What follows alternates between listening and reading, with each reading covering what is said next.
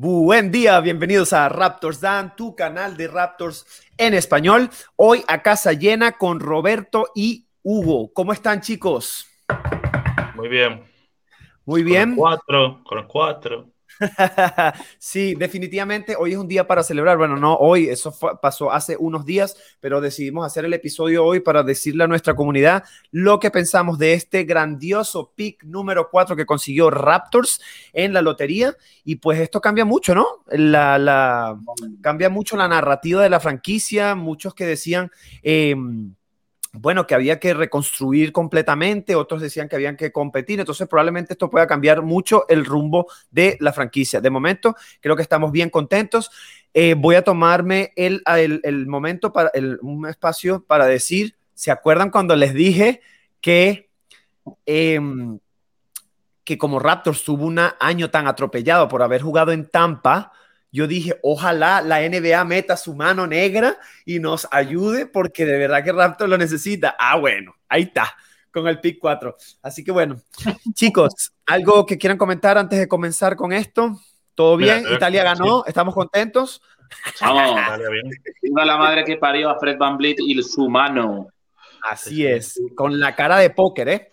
Pero bueno. Te, voy a contar una, una anécdota muy rápida, muy tonta hoy esta tarde he jugado baloncesto, tenía ahí un torneo amistoso, amateur que han organizado, y cuando le estaban repartiendo los petos a mi equipo, que eso, le daban uno así aleatoriamente, ¿sabes qué número me han dado a mí?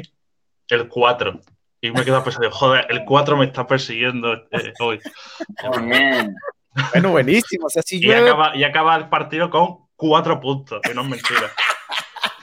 Bueno, ¿sabes qué tienes que hacer? Jugate esa... A mí no me gusta la lotería, yo no se lo aconsejo a nadie, pero juégate un número, algo así, una lotería con el número 4. Coño, quién sabe. Cuidado que ese, ese, número es peligroso, ¿eh? Em, así que nada, chicos, vamos a empezar con esto. Vamos a hablar, como ya saben, del draft. Vamos a hablar de las posibilidades que tiene Raptors qué jugadores podrían conseguir con ese pick número 4. Entonces, vamos a empezar de una vez. Como ustedes ya saben, eh, bueno, ahí está más o menos la lista, ¿ok? De, los equipos y cada una de sus posiciones. Piston se quedó con el número uno, qué bueno por Piston, de parte de One Casey, que saben que es el entrenador que era de los Raptors, hoy en día está allí, así que me alegra mucho por él se han, escuchado rumores, rumores que sí, que, que, se van a quedar con Kate Cunningham o no, no se sabe. Pero bueno, eso no es nuestro tema aquí. Después está Rocket, Cavalier, Raptors, buenísimo Raptors, Magic, ¿ok? Que eh, Thunders, Warriors, que se queda el pick Warriors, por ser protegido, porque en teoría iba a ser de Minnesota. Luego Magic, que tiene otro pick. Eso, eso está súper interesante porque probablemente puedan cambiar esos dos picks para subir en la lista.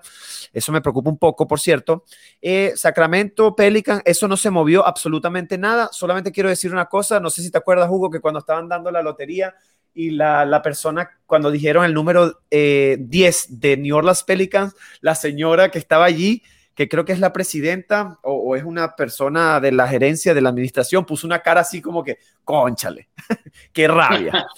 Así que bueno, básicamente eso. Y bueno, eh, eh, Roberto que nos va a dar unos datos interesantes aquí para que sepan, esa foto que ven aquí a la derecha que dice Spanish Raptors, ¿ok? Es su cuenta en Twitter para que lo sigan, que pone contenido espectacular de Raptors. Y bueno, él nos va a hablar un poco de, de un poquito de historia, ¿no? De lo que a él tanto le encanta. Y números, por supuesto. Haciendo, haciendo autopromoción, ¿no? Auto-spam. Em, que sí, que yo como, digamos que los prospectos del draft no los domino tanto como vosotros, pues me he centrado en lo que sí domino un poco más, ¿no? Que es los datos y la historia. Entonces, así muy rápido, ¿no? Que tenemos el número 4, muy contentos, y me puse a buscar, a pensar, ¿alguna vez hemos tenido el número 4 del draft en la historia? Y sí, lo hemos tenido en dos otras ocasiones y no nos fue nada mal, de hecho nos fue extremadamente bien. La primera vez que elegimos con el 4 fue en 1996, que elegimos Marcus Camp, eh, perdón, me estoy liando. En 1998, que elegimos a Antoine Jameson y que lo traspasamos inmediatamente en la misma noche del draft por Vince Carter, que fue elegido el quinto. Y bueno, no hace falta que diga quién es Vince Carter en la, historia de los Raptors. Y luego la otra vez que elegimos con el número 4 fue en 2003, que elegimos a Chris Boss y que no hace falta que diga quién es Chris Bosh. Y bueno, y ahora en este año 2021, pero vaya, de momento los números 4 han sido eh, pues muy históricos. Estamos hablando de dos Hall of Fame. y luego pensando si alguna vez habíamos elegido más arriba que, el 4, porque habrá mucha gente que tenga en los rastros una imagen de que es un equipo que históricamente ha sido muy malo, entonces habrá tenido muchísimas elecciones de número 1, número 2, número 3, pero no es el caso. Solo ha habido otros dos años en los que hayamos tenido elecciones más altas. En 1996 elegimos con el número 2 a Marcus Camby, que bueno, tampoco tuvo un paso demasiado grande, eh, histórico por los raptos. Y luego en 2006 tuvimos el número 1, la única vez que hemos tenido un número en el draft, que elegimos a Andrea Bargnani, que bueno, otro día debatimos su paso por la historia. Y bueno, y esas son las únicas veces que hemos elegido más arriba.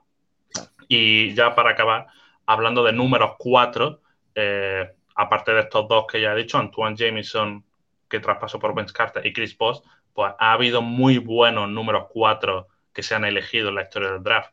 Los mejores de la historia, en mi opinión, en 2005 Chris Paul salió con el 4. Y bueno, Chris Paul, pues lógicamente ahora mismo, bueno, el jugador de los playoffs. En 2008 Russell Westbrook fue elegido en el número 4, y bueno, Russell Westbrook, pues, MVP, en fin, y muchísimas veces al estar. Y luego otros jugadores muy buenos eh, que han salido con el 4, pues tenemos a Dikembe Mutombo, Rashid Wallace, Lamar Odom. O sea que, con el número 4 podremos, podemos elegir, como dijo Hugo eh, en el directo, un jugador generacional, ¿no? De los que hacen historia, de los que pueden ser All-Star, MVP e incluso Hall of Fame. Pero claro, hay que elegir bien. Y nada, eso es lo mío. Ahora ya os dejo a vosotros que expliquéis a quién vamos a elegir. Bueno, eh, ¿cómo, lo, cómo, lo, ¿cómo lo hicimos? no? Obviamente eh, se, se, manejan esos cuatro nombres que es Kate Cunningham, Ivan Mobley, Jalen Green y Jalen Sox.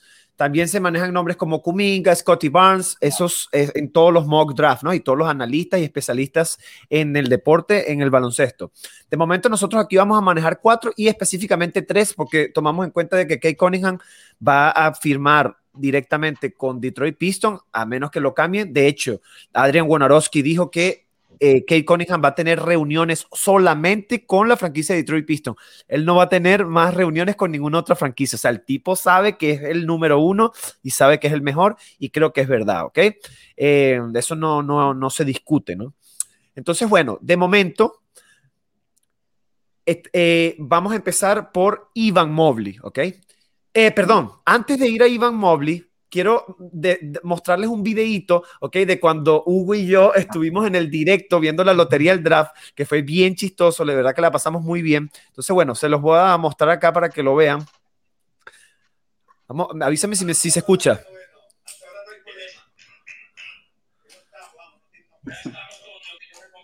Ya, ya había salido el noveno.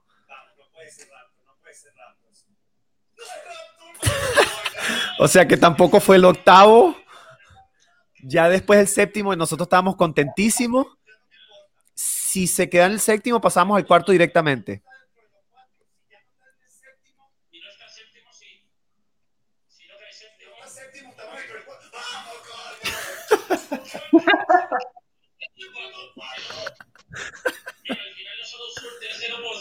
Es la única alegría que hemos tenido en el último año y pico.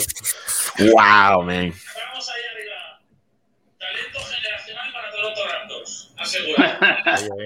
Sí, definitivamente muy de acuerdo contigo. Así que bueno, contentísimo con eso y vamos a pasar directamente, ¿verdad que fue espectacular esa noche? Súper contento. Vamos a pasar directamente a lo que va a ser el primer, el primer jugador que quisiéramos tener en estos Raptors, ya que es es un centro, ¿no? 20 años, altura 213, peso 98 kilos, y el tipo es un centro, ¿no? Y que nos hace tanta falta en los Raptors. Sabemos que tuvimos un año súper atropellado por tener una, mm, una poca versatilidad en, el, en, esa posición, ¿ok? Teníamos problemas para defender los pick and roll, eh, ayudas defensivas, etcétera, etcétera. Entonces creo que este tipo, ya lo vamos a hablar de sus fortalezas y debilidades, pero este tipo de verdad que es generacional y los analistas lo llevan como si fuera un All NBA. Entonces aquí pueden ver los datos, eh, sencillo, 16 puntos, 8 rebotes por partido, que lo está mejorando bastante. Dos, pierde dos veces el balón, sus tiros de campo están bastante bien. Eh, y lo impresionante es la protección del aro, ¿no? Del, señor, que de verdad que lo hace súper, súper, súper bien, ¿ok? Mucha gente lo pone en el pick número dos, que es imposible que baje el pick número dos, pero bueno, nosotros eh, obviamente estamos muy esperanzados de poder conseguir este tipo. No sé cómo se va a conseguir este jugador, pero bueno, igualmente lo, lo, vamos a intentar, ¿no? Ojalá que se pueda. Entonces, eh, las fortalezas y debilidades. Eh, Hugo y Roberto, si ustedes ven otras, sienten que hay otras, las dicen. De momento es un excelente protector de aro, es un, es un defensor, ¿ok? Versatilidad defensiva, puede defender del 1 al 5. Obviamente el 1 no te lo defiende tan bien, pero se mantiene frente al jugador. Es impresionante lo que defiende el chico. Está mejorando su capacidad de pase. El tiro de media distancia, sobre todo, está muy bien trabajado. Y el tiro de 3 lo intenta, pero no con tanta regularidad, pero lo puede hacer. Si queda abierto, te, con, seguridad te la va a lanzar. Y lo más impresionante que a mí me causa tanto ruido es el manejo del balón, que es tan alto y maneja el balón muy, muy, muy bien. Pasa el balón por detrás de la espalda, hace cosas interesantísimas, ¿no? Eh, que, que como, como Popushevsky en ese caso, ¿no? Con respecto al manejo del balón, ojo. Eh, y bueno, en sus, en sus debilidades es un tipo que físicamente es muy flaco, no pesa mucho, no tiene mucha fuerza y por ende no tiene tanta potencia, ¿no? Entonces, bueno, Creo que eso es algo que se puede trabajar con gimnasio, con trabajo, eh, habilidad en el poste, en el poste bajo, poste alto, de espalda al aro, no es muy bueno, la verdad. Sin embargo, hace muy bueno fairway, porque repito, el tiro es algo que está trabajando y de hecho lo estoy poniendo allí como una debilidad, ¿no? La consistencia en el tiro. Entonces, diciendo esto, vamos a ver cómo obtenemos a este jugador? Primero que nada, chicos, les hago una pregunta. ¿Les gusta ese quinteto que ven allí? Ah, me gustaría más con Kyle Lowry. nah, Ok, ok, ok. Esa es una pregunta que te iba a hacer al final. Impresionante que digas eso. Pero bueno, buenísimo. Y con en la eh, primera y con Boucher en la primera parte de la temporada, claro. Claro, pero les gusta ese, eh, lo, interesante de ese quinteto que está allí es que el promedio de la edad es 23 años. O sea, estamos hablando de que el quinteto titular te promedia en edad 23 años y eso es, eso es buenísimo. ¿ok? Entonces, eh, ¿cómo se podría obtener? Podemos esperar que caiga la posición 4, que eso es muy difícil porque es un talento generacional y no creo que vaya a bajar. Eh, una de las cosas que, que, podríamos hacer es dar a Boucher y a Jalen Harris más el pick 4 a, ese, a Houston eh, por ese jugador o el pick 4 de este año más el pick de primera ronda del año que viene por ese pick. No sé, capaz haya más valor, haya menos valor, eso depende de la negociación. Chicos, ¿qué les parece a ustedes? ¿Cómo creen que podríamos obtener a este chico? ¿Ven otras posibilidades? Hugo. Vamos a ver, la opción de, que quede la posición cuarta puede depender de que haya traspasos anteriores. Eh, eh, en el caso de Houston, que ellos crean que necesiten un base eh, porque tienen a, Wood, ¿no? Y no vean a Wall como un lo, lo, ven como un jugador muy frágil, ¿no? Y en el caso de Cleveland, de que uno de los dos jugadores de su, de su backcourt, ¿no? o bien Sexton o Garland, se ha traspasado porque suena claramente que son dos jugadores que no rinden, ¿no? Eso en cuanto, esa sería la única posibilidad. Tiene que ser una combinación muy rara, ¿no? Claro. Y luego yo creo que cuando tienes un pick 4 o un pick 3, ha pasado al revés, que, que mm, tú, tú, eh, tú, negocias con el que está abajo para, para, ir, para ir tú abajo y él arriba, ¿no? Como Tatum, como fui con Doncic y Young, ¿no? Pero al revés es muy difícil, al revés es muy difícil y sobre todo en este draft. Mm, yo veo casi imposible que podamos, que podamos acudir a un pick más alto. Sí, Sí, sí, yo también lo veo súper complicado. Yo creo que se, se, va a tener que meter demasiadas cosas para poder obtenerlo, pero sí me encantaría. Obviamente, podemos hablar de fit, podemos hablar de un montón de cosas. Sabemos que eh, Houston está necesitando bases porque John Wall no les está funcionando, es mayor, probablemente pueden ir por Jalen Sox. Me explico. Eh, muchas de las redes sociales hablan mucho de Jalen Green porque se saben que es un anotador puro, que ya lo vamos a hablar ahorita. O sea que muchas cosas pueden pasar. Lo que sí es que no creo que Ivan Mobley, así Houston no lo agarre por necesidad, ¿ok? No creo que vaya a pasar del puesto 3, ¿ok? Pero bueno, lo ponemos aquí en este video porque no, nos encantaría, ¿verdad? Y no necesitamos el centro. ¿Puedo comentar un par de cosas de las características? Claro, en cuanto a las fortalezas y debilidades, eh, yo añadiría en cuanto a debilidad que entre los minutos que ha jugado son 34 minutos por, por que son muchos, ¿eh? Eso yo lo destaco como algo bueno, porque en la liga universitaria jugar 34 minutos es una burrada. Es como si juegas 40 en la NBA o 42 de media. Sí, que son 40 eh, minutos lo que se juega, son dos minutos, son dos tiempos de 20 minutos. Entonces es mucho. Pero a su vez, para ser un, un, jugador interior que no tiene manejo de balón, ¿no? O no tiene usaje, digamos, pierde 2,2 balones por partido. Que eso es mucho para un jugador. Realmente los cuatro de arriba eh, tienen una característica que es común a los, a los rookies, que es que los cuatro pierden bastantes balones, ¿no? Sí, sobre y luego, todo ¿no? Que pierde cuatro. los cuatro, los cuatro pierden bastante, ¿eh? A ver, este, un pivot de 2-2, 2,2 es bastante, ¿eh? Em, y luego, pero, y luego son casi tres tapones por partido y eh, yo lo destaco como bueno, ¿vale? 70% en tiros libres y él tira casi, casi 6 por partido. Mete 4,1 y de 5,8. Es decir, es un jugador que puede proyectarse a muy buen porcentaje de tiros libres en el futuro. Sí. Sí, sí, sí, efectivamente. Bueno, tiene 60, casi 69% en tiros libres, que eso se me olvidó, se nos olvidó colocarlo allí en la... Sí, 69,4. Pero Uji también empezó con ese porcentaje, ¿no? Y vino a la universidad con ese porcentaje. Mira Uji ahorita que está casi llegando al 80. como bueno. Sí. Definitivamente. Entonces, bueno, vamos a pasar al siguiente punto, ¿ok? Al siguiente pick. A mí la verdad que esto me encanta, es, sería lo soñado, pero bueno, está muy difícil. Pasemos al siguiente, que puede ser un poco más real, y es el señor Jalen Green. Tiene un año, es un año menor, tiene 19 años, la posición es distinta, es escolta, puesto 2, es bastante alto, 1,96, pesa 82 kilos, y vean sus números en la G League. Recuerden que esto no es en la universidad, esto es G League, o sea, jugó contra NBA, contra jugadores de NBA, contra jugadores más profesionales, con un poco de más, digamos, más experiencia, ¿no? Entonces, mira, los números son impresionantes. Eh, las asistencias es, es muy infravalorado, muy infravalorado su habilidad para pasar el balón. Como dijo muy bien Hugo, pérdidas 2.7, pierden bastante el balón, pero sus porcentajes no son nada del otro mundo, ¿eh?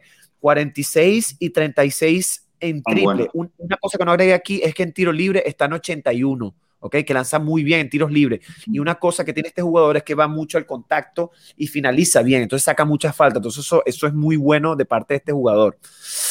Em, cuando pasamos a las debilidades y fortalezas, ¿ok? Lo vimos ahí, atleticismo, anotador puro, es muy versátil, es como, la gente lo compara mucho con Zach Lavin, con Bradley Bill y con el mismo Booker, ¿no? Este, los analistas de ESPN cuando hablaron con él, eso eran más o menos las comparaciones que, los, que hacían con él.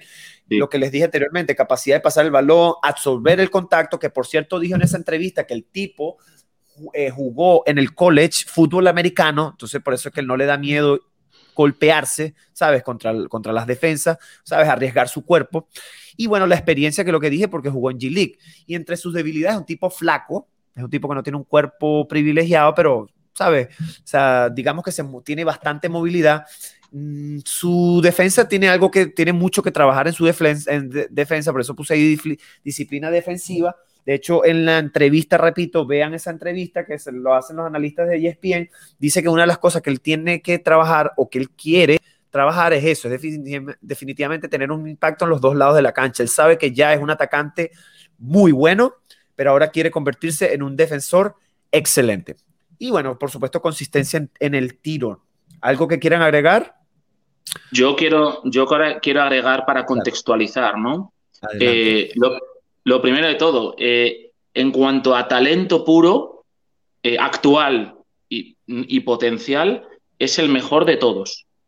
En cuanto a talento puro, de diamante, ¿no?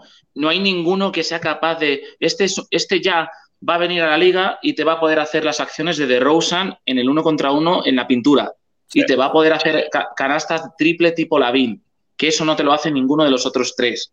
Es decir, tiene esa ventaja. Es un jugador para hacer cosas de, All-Star desde el principio. ¿Vale? Entonces, eso me parece muy importante. Eh, después, eh, en cuanto, cuando tú ponías en cuanto a eh, debilidades peso y, fortaleza, eh, eh, para un tío de 1,97, 1,98, él pesa 82 kilos. 180 libras, ¿no? Que 82 kilos lo pesa un niño cuando va a la NBA. O sea, lo pesa un base de 1,90, ¿no? Yo peso 82 kilos. un poquito menos, 80. Le pasa como a Mobley también y Sachs también. Sachs es el más fuerte es Cunningham de todos, realmente. los tres jugadores que podemos elegir tienen que ganar mucho peso porque son muy estrechitos, muy, muy débiles, ¿no? Y luego, como última cosa para contextualizar las estadísticas que tiene, ¿no? Es un tío de 17 puntos por partido, 36,5 de triples que lo va a mejorar mucho en la NBA, pero ya partimos de una base muy buena de triple. Que hay que recordar, que hay que recordar, un paréntesis, que en la G League es distinto que en la universidad. Tú en la universidad tú juegas bajo un patrón de un entrenador, en la G League también, pero en la G League todos se quieren mostrar, ¿verdad? Todos quieren mostrarse porque todos quieren tener su contrato. Me explico, entonces hay mucho egoísmo. jugadores que han estado que han estado o están en la NBA o que vienen de grandes ligas europeas o de Australia o de y todo el mundo se quiere ganar. Y luego un tío mete 17 puntos teniendo al, equipo que va a ser el Duke de la época. Es decir, los, equipos que dominaban otras épocas y metían a tres eh, en primera ronda, lo tiene, tienen a, a Kuminga, a Nix, a Todd. Eh, quiere decir, tiene mucho talento para repartir y aún así él era el líder de anotación. Eso quería destacarlo. Sí, sí, sí, eh, por supuesto. Y bueno, ¿cómo podemos obtener a ese jugador? Muy fácil. ¿Este quinteto les gusta? Mm. Pregunto. Obviamente, ya Roberto le gustaría con Lauri. Y supongo que. Aparte, aparte, de eso, que un quinteto muy pequeño, sin pivot, sea Cam de 5 no me convence para nada. Entonces, no, no, no me encaja tanto a mí este quinteto. Ya.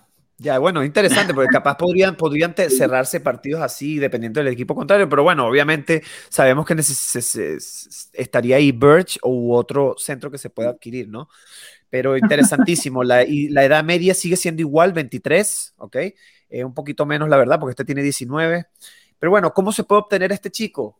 Fácil, que caiga al puesto 4, que eso, al, que eso puede ser que sí, puede ser que no porque si damos por sentado que eh, eh, Detroit gana eh, agarra el, pick número uno, agarra a Kate y Houston agarra a Ivan Mobley, entonces la lucha está entre estos dos, ¿ok? Entre estos dos equipos, entre Cavaliers y Raptors. ¿Cuál es el problema? Que una de las cosas que se escuchan es que Cavaliers quiere salir de Colin Sexton. Entonces, Colin, Colin Sexton, que está promediando 24 puntos, para los que no saben, Está, jugando increíble, pero va a pedir una extensión. Ahorita le, viene su contrato fuerte y probablemente va a pedir el máximo y si no, súper cerca al máximo. Entonces, yo no sé si el Caps está dispuesto a darle eso y probablemente le vayan a dar entrada a este chico si es que no cambian, ¿no? El, pick, por supuesto. Estas cosas pueden suceder. Eh, pero bueno, yo lo veo así. Yo veo que a este jugador le encantaría a ese equipo le, encajaría perfecto y veo un Garland, un Jalen Green, un, un Coro, eh, eh, ¿cómo se llama el tipo este? Siempre se me olvida su nombre, Larry Nance Jr. y Jared Allen. Ese quinteto espectacular, me parece muy bueno. Y bueno, eh, chicos, no sé si ustedes están de acuerdo, yo, yo le mando a Boucher y, un pick, y el pick 4 por este chico, ¿no? En, el caso, o, un pick de primera y uno de segunda, o dos de segunda, no lo sé. Yo igualmente creo que... poco cariño le tiene a Boucher, ¿no? Lo amo, lo adoro con locura, pero Lo de Boucher es por el salario que tiene. Claro, es por el salario que tiene. Es que ahí no, no puede, un pick no tiene mucho valor económico entonces, mm, para que no absorba mucho límite salarial de tu rival, no puedes dar a un tío de 15, 20 millones. Es un poco por eso. Es precisamente por eso. Y, además que tiene muchísimo nivel, ¿no? Pero también tiene 28 años. Por supuesto que lo cambio, ¿no? Con todo el dolor de mi alma, por supuesto, y que quede claro. Pero, ¿sabes? Por obtener unos jugadores de esto, por supuesto que se hace, ¿no? Aún así. Habría, habría, que, habría que tener en cuenta por si quieren elegir a Jalen Sachs o un Jalen, casi seguro, Caps o nosotros vamos a elegir un Jalen, eso está claro, ¿no? Como los de los Celtics, ¿no? Pero bueno, dicho esto, eh, hay que ver si la modalidad que quiere de futuro en el backcourt es un combo guard como el que tenían, o si quieren pasar a un clásico backcourt de, de base puro, escolta puro, ¿no? Si, si, es así, irían a por Jalen Green, ¿no? Pero si dicen, oye, es que Sexton no ha funcionado porque no defiende, ¿vale? y no, que defiende, ¿no? No, pero Saxi no defiende y no distribuye juego. Y Garland es un poquito mejor distribuyendo, pero es lo mismo, un base chupón, ¿no? Entonces te quedas con un chupón de estos y optas por un jugador defensivo y que distribuye el balón y más grande. como sacks desde el 1.93. Entonces, si optan por eso, a, Raptors le quedaría Jalen Green. Bueno, yo ahí, ahí, yo lo veo más complicado, pero por supuesto es una posibilidad. Vamos a ver, sería interesante. a mí, sinceramente, cualquiera de estos chicos, a mí me parece espectacular. Tienen un talentazo, pero como dijiste tú, Jalen Green es un anotador puro. ¿Y cuánto? Años hemos pedido un anotador de esta envergadura que nos meta puntos en situaciones cerradas. Y luego, si, si llevan Moblikai, si llevan todo depende de, la renovación de Jared Allen, que yo creo que no es, eh, no es restrictivo, creo que son restrict eh, que, no, no, es restringido, por supuesto que es restringido. Es restringido, pues, pero va a recibir ofertas y tal, entonces dependería de Jared Allen si cae Mobley. Bueno, eso, eso va a ser súper interesante. Yo, yo, creo que hay que esperar. Aún así, em, es un talentazo este tipo. Este tipo lo vi jugar yo en la G League contra Raptors 905 y le hizo como 27 puntos. ¿Sabes? Le hizo un tiro en la mitad de la cancha. O sea, el tipo es impresionante. Y contra Gary Payton eh, segundo, Gary Payton segundo, que es un defensor que lo agarró Golden State, que es un defensor perimetral impresionante. Le hizo todos los puntos a él en su cara. Entonces, bueno, eh, chicos, ¿les parece si pasamos al último y que probablemente este, no tengo fotico con camisa de Raptor con la edición, pero eh, probablemente este chico va a ser el que agarre Raptors, probablemente. Muchos dicen que se va Lauri, en el caso de que se vaya Lauri, eh, y este chico probablemente puede ser el heredero o puede tener esa misma proyección que pues Lauri tuvo, ¿no? Entonces, bueno, como ven ahí en los datos, 20 años, posición es base, ¿ok? También puede jugar como escolta, pero por lo general juega como base. Eh, la altura es alto, ¿ok? Sabemos que eh, Malakai y Lauri y Fred son 1,85, o sea que este le saca casi 10 centímetros, 8, entre 8 y 10 centímetros, depende. Eh, un peso considerable, no es un anotador, no mete tantos puntos. Ahorita puede desarrollarse, sí, no lo sé pero de todos los, los digamos, los, los prospectos, este es uno de que agarra tanto rebotes y bastante asistencias por partido. Entonces, podríamos estar hablando de un triple doble andante con pocos puntos en su proyección máxima, siendo muy optimista, ¿no? Eh, pierde mucho el balón, como lo dijo Hugo, ¿ok? Los tiros de campo son 50% porque ataca muy bien el aro, ¿ok? Sus tiros finaliza mucho en el aro, muy pocos tiros de media distancia, pero sí que los utiliza. Eh, los tiros de tres es una cosa que está aprendiendo poco a poco, que está mejorando. De hecho, en el partido de las finales fueron triples, estas triples, metió 22 puntos en la final contra Baylor, en el March Madness.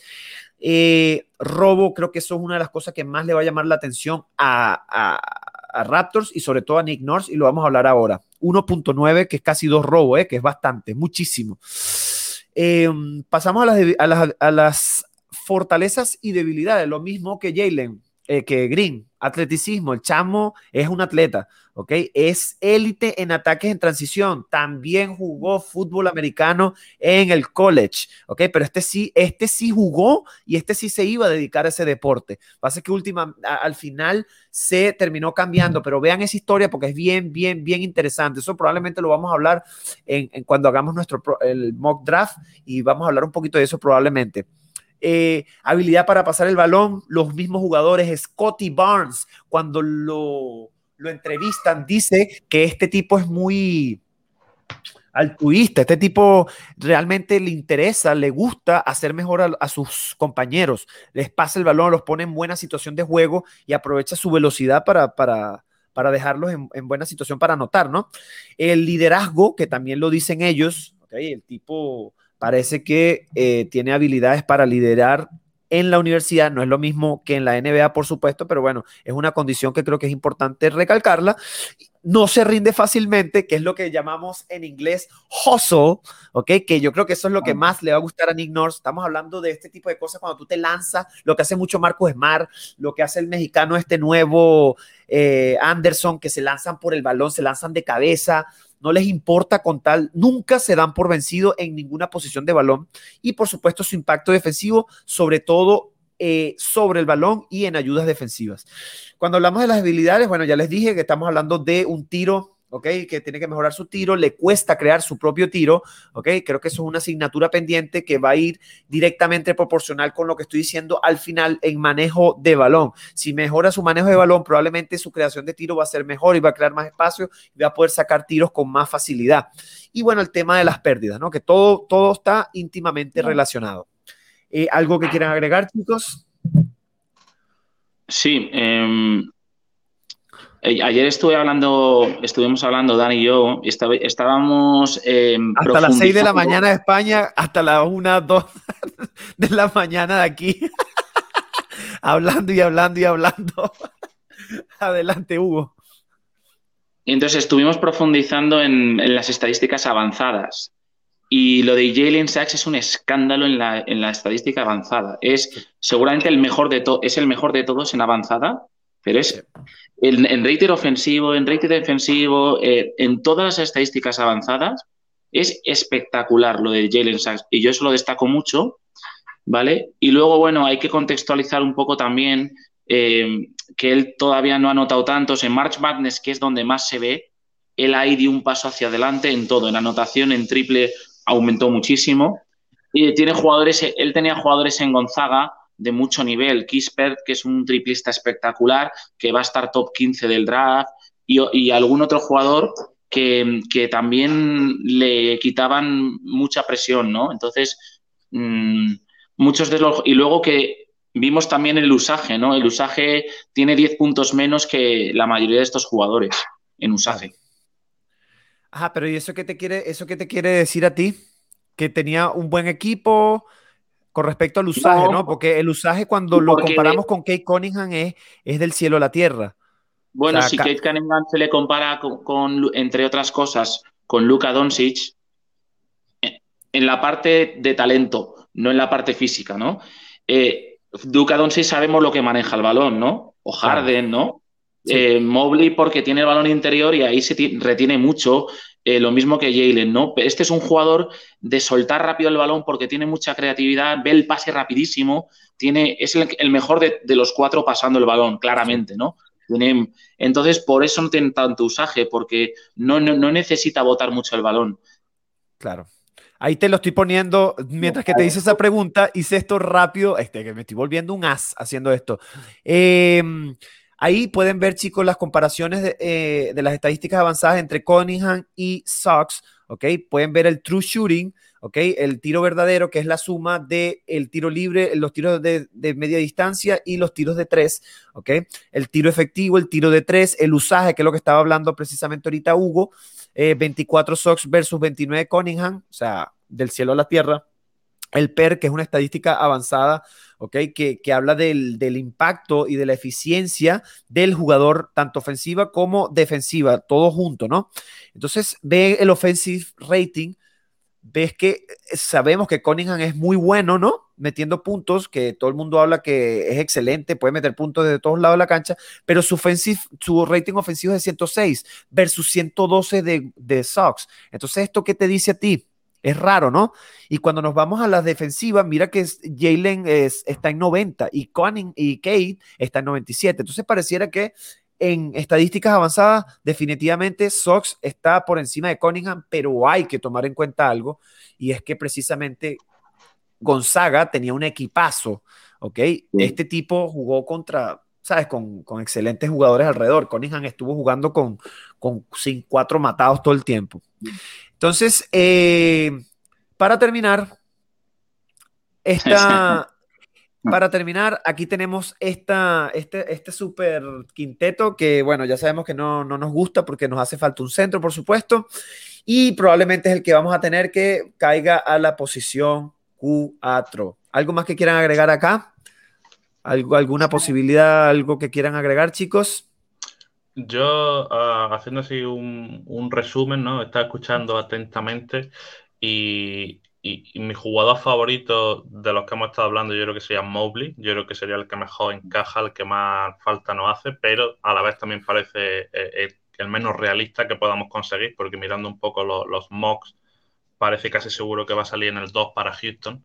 Eh, si elegimos a Jalen Sachs también un jugador que me gusta y, escuchando sus su puntos fuertes, sus habilidades, me recuerda mucho a Kyle Lowry, ¿no? Por la, defensa, la mentalidad, el liderazgo, pero precisamente si lo eligiésemos, seguramente significaría que Kyle Lowry no va a renovar, ¿no? Porque tendría, lógicamente, a Kyle Lowry, a Van Vliet, a Malakai y a este jugador. No tendría sentido. Entonces yo entiendo que si, si elegimos a este jugador es porque Lowry no va a renovar.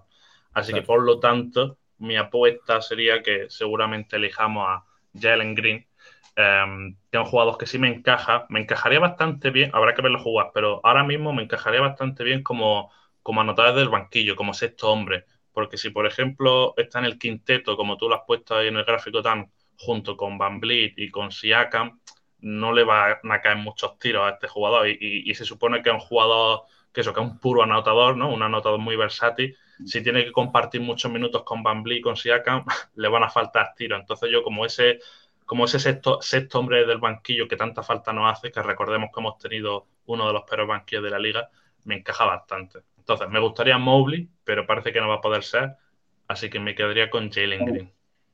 Jalen Green, eh, yo es que le veo de titular indiscutible porque Jalen Green sería para hacer, aunque tiene un contrato de 30 millones o de 30 y tantos, eh, Pascal Siakam, ¿no? Sería para que Pascal vuelva al año del anillo, vuelva a un lugar, a un segundo lugar, sí, que le vas a liberar y va a, va a mejorar él. él. no es un closer, no lo va a ser. Y Jalen Green te va a hacer de kawaii, eh, de kawaii ofensivo, no defensivo.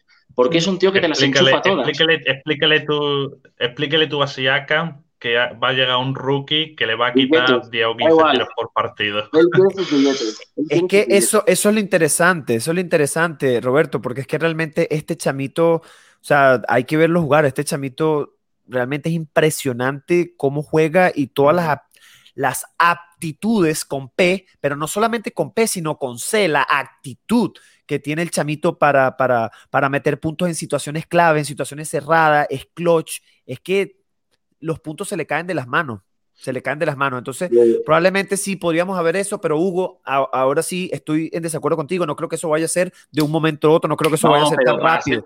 eso va a ser una transición pero estos jugadores de este nivel y de este draft tan de los mejores, van a ser de los mejores de la historia, estoy seguro. Eh, estos tienen que ser titulares. Tú no puedes eh, eh, draftear a un top 4, 3, 2 con el nivel que tiene Raptors, que, no vas, que no vas a los Utah Jazz ni a. yo estoy de acuerdo contigo, yo estoy de acuerdo contigo, pero es que tú no conoces a Nick Nurse. No, yo, bueno. yo, es que veo que no, el número, el número 4 select Jalen Green, Jalen Green juega el primer partido, se le pasa un le pasa un atacante por al lado, no lo defiende bien y Nick lo sienta. Pero, pero es que precisamente Nick ha, tenido, ha elegido a Pascal, ha elegido a OG, eh, ni siquiera les ha elegido a estos que fueron treinta y tantos. ¿Qué picks ha tenido de, eh, titular, de, entrenador titular? ¿Qué picks ha tenido? Eh, ha tenido picks de, casi basura, con perdón, para, para nuestro Flynn, ¿no? No ha tenido la posibilidad de elegir un top ten, ni mucho menos este nivel de jugadores. Él no los ha puesto porque no, tienen, no tenían el nivel. Sí, o sea que en teoría, Hugo, ¿cuál es el que tú, para, para cerrar ya el video, ya eh, Roberto nos dijo, dinos tú cuál, con cuál te quedarías, ¿ok? Y cuál es el más realista. Él nos dijo con cuál se quedaría y cuál es el más realista. Y después yo lo y digo yo el mío yo teniendo en cuenta que lo de Mobley es imposible, eh, eh, el que más falta hace es Mobley. Pero mm, yo tengo claro que elijamos a cualquiera de estos tres, Lowry no va a continuar. Independientemente de quién elijamos, Lowry no va a continuar. Eso lo tengo claro que creo como tú, ¿no? Entonces, dado esto, eh, nuestras dos em, carencias son un base, combo guard, grande si puede ser, eh, two-way player, tal, o un pivot. Como el pivot no lo podemos elegir, yo me quedo con Jalen Sachs. Chao, yo te lo juro que estoy casi en shock. Yo no entiendo cómo Roberto todavía piensa que, Rap, que Raptor tiene que quedarse con Lauri. Es que esto tiene que quedarse en video, es que yo todavía estoy como en shock, weón. Te lo juro. Que eso era una pregunta que te iba a hacer, pero ya veo que sigues con Lauri aquí. Increíble, increíble. De verdad, yo le digo aquí algo a tu, a tu señora pareja, le digo una cosa, que se ganó la vida contigo, porque tú eres el tipo más fiel que yo he conocido en la vida, weón. en la vida. Eh, increíble. Pero bueno, buenísimo, mi pana. Eh, lo que iba a decir, yo insisto, yo creo que si Raptors puede buscar la manera, ¿ok? De hacer cambios y buscar a, a Ivan Mobley, no importa lo que se sacrifique. A mí no me mm. importa lo que se sacrifique. Si puede conseguir a Ivan Mobley, no me, repito, no me importa lo que se sacrifique. Para mí, todos en el quinteto son cambiables menos Fred y OG. Todo lo demás, cámbialo si te da la gana. Si te da la gana.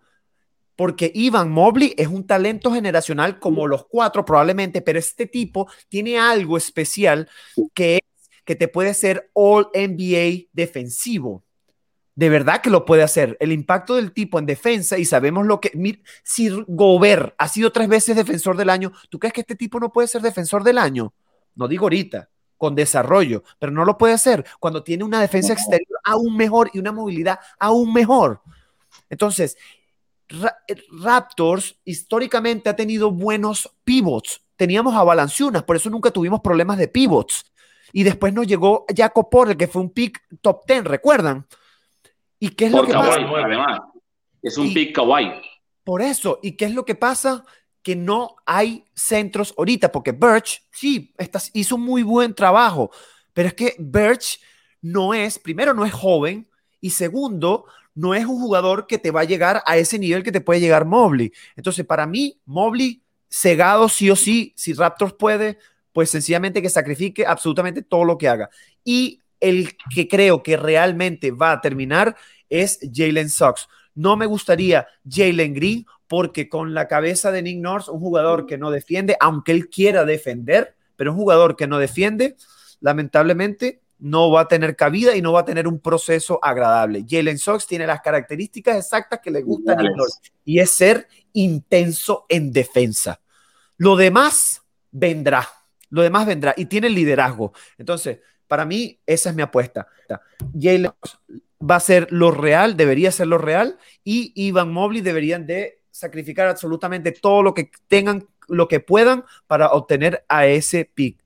¿ok? Porque vamos a tener un centro de calidad por 8 o 10 años y eso no nos los va a quitar absolutamente nadie. Lo demás se va mejorando y se va progresando y se va desarrollando el equipo, la franquicia, lo que sea, pero ya tienes un centro ahí de calidad que no te lo toca absolutamente nadie. Entonces, chicos, ¿algo más que quieran agregar? Porque nos pasamos. simplemente, y muy rápido, dos, cosas. Que estos cambios que tú dices que es, muy interesante para ir a un pick mayor, ir a Mobley, todo, todo lo que tú ponías en la columna de la derecha, sí. esa columna derecha, ¿sabes cómo se llama? La columna Masai. Ah, es la columna Masai. Tenemos que renovar a este tío. Si renovamos a Masai, todo es posible. Si no renovamos a Masai, no es, si no renovamos a Masai, Sax. Si renovamos a Masai, posibilidad de Mobley. Eso clarísimo, ¿no? Y, y nada más que, que todo va a depender de eso, de, de Masai. Sí, sí, definitivamente. Así que chicos, eh, Masai, ojalá te quedes. Gracias Roberto, gracias Hugo. Creo que esto fue un buen episodio. Creo que la gente quedó clara más o menos de cuáles son nuestros, qué es lo que queremos, qué es lo que sería lo más adecuado para Raptors. Así que nada, cuídense mucho chicos. Un inmenso abrazo y recuerden, we the North.